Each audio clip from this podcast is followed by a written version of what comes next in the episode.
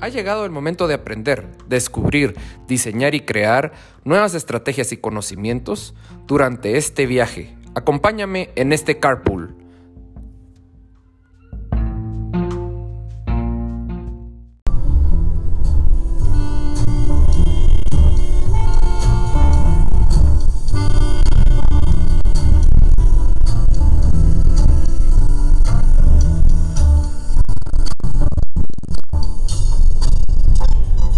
Hola, hola, ¿cómo están? Bienvenidos a otro martes de Carpooling.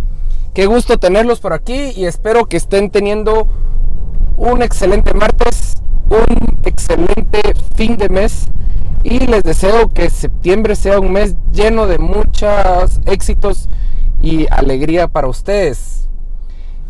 El día de hoy vamos a hablar de un tema que poco se le presta atención, pero que pesa mucho dentro de nuestra organización dentro de nuestra relación con otras personas y dentro de nosotros mismos. Y es la comunicación asertiva. Nosotros tenemos que aprender a hablar asertivamente. Y ustedes me dirán, pero ¿qué, es esto? Bueno, pues eh, la comunicación, muchas veces creemos que comunicar es decir algo y ya, pero no. Hay mucho detrás de lo que decimos y cómo lo decimos. La comunicación asertiva parte desde el punto en que yo empáticamente voy a hacer la mejor forma posible de transmitir la información y mis sentimientos hacia la otra persona. De manera tal de que esta persona comprenda concretamente qué es lo que yo deseo, cuándo lo deseo, cómo lo deseo y qué requiero de él. Según Gallup, el 90% de los problemas que suceden en las empresas es por tener una mala comunicación. La comunicación es de las cosas que menos le prestamos atención. Y es que la comunicación no es solo lo que decimos, sino que viene, empieza desde la forma como estamos puestos nosotros, nuestra, nuestra comunicación no verbal, nuestra, nuestra postura física habla mucho. Si nosotros entramos a una conversación de manos cruzadas con el ceño fruncido, automáticamente esa conversación se pone hostil, porque la contraparte, el, el, el oyente, va a entrar en una posición de defensa, porque sabe que nosotros vamos a entrar atacando. Por el contrario, si nosotros entramos a una conversación relajados, con una sonrisa, esa conversación va a llevar un paso más tranquilo y va a llevar una, una va a ser más fluido. Nuestra postura física, nuestro, nuestro lenguaje corporal representa más del 40% de lo que decimos. Más del 40%. Y esto es algo que nosotros tenemos que pensar la próxima vez que hablemos con nuestro colaborador, con nuestro colega, con nuestra pareja, con nuestros hermanos, con nuestro papá. La forma como yo me paro, la forma como yo expreso, esto me permite a mí indicarle a mi contraparte el tono que va a tener la conversación. Porque obviamente, si yo necesito llamarle la atención a mi hijo o yo necesito explicarle el error que cometieron el equipo de trabajo y entro risa y risa, ellos seguramente no van a prestar atención. Ellos seguramente van a pensar que yo estoy bromeando y no se van a tomar las medidas necesarias. Al igual que si yo entro a gritarles o matar las mesas, tirar los papeles y todo, genero un bloqueo.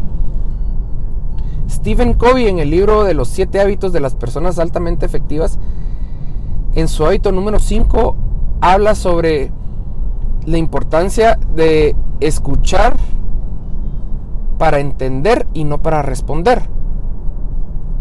Primero entender antes de ser entendido.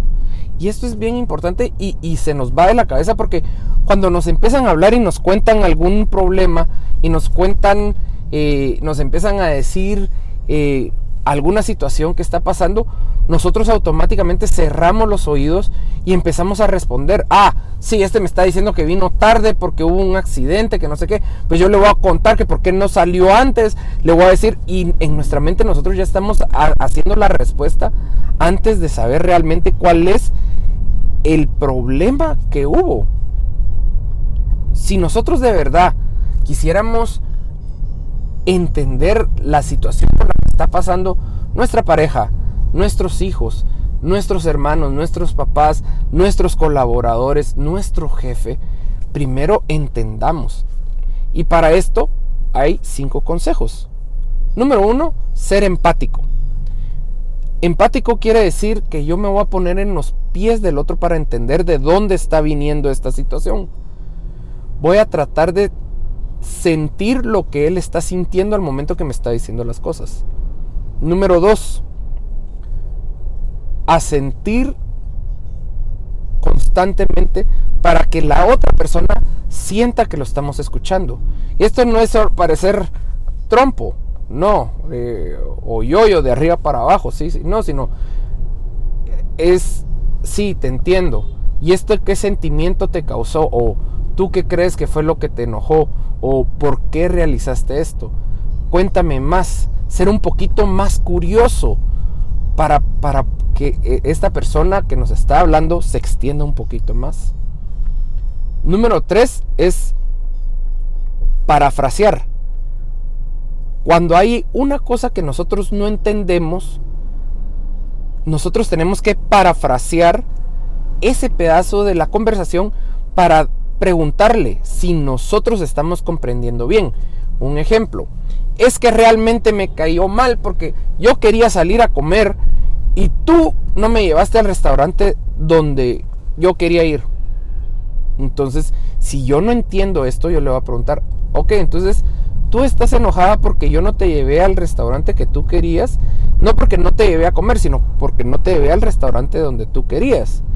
Y en de esta manera, la, otra persona nos va a decir, sí, es así, o no, es que yo no quería comer sushi. Me hubieras llevado a comer alitas o pizza lo que sea, menos sushi, porque a mí no me gusta el sushi.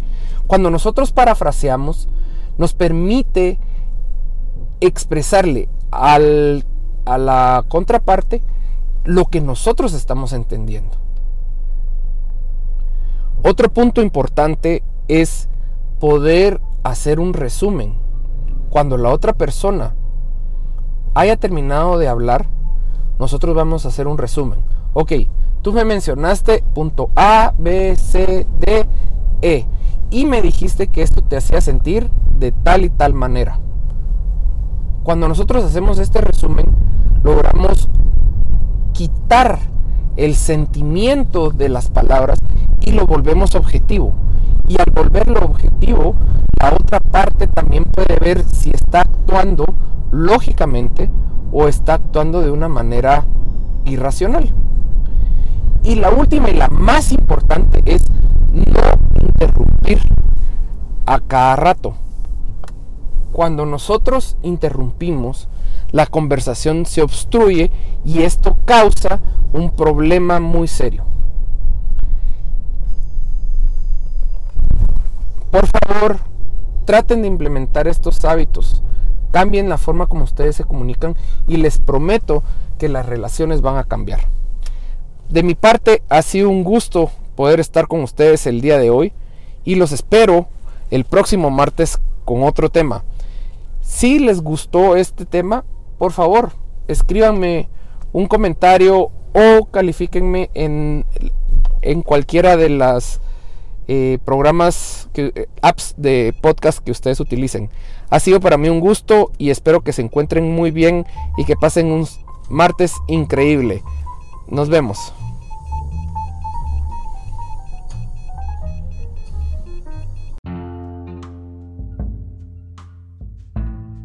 Nos apasionan los emprendimientos y las empresas. Ayudamos a encontrar el balance de vida entre trabajo y familia ya que este es esencial. Esperamos que encuentres valor en este segmento Y si conoces a algún emprendedor que lo necesite, compártelo. Deja tu review en los comentarios. Realmente me importan. Soy Javier Santiago y este ha sido Martes de Carpool. Nos escuchamos la próxima semana.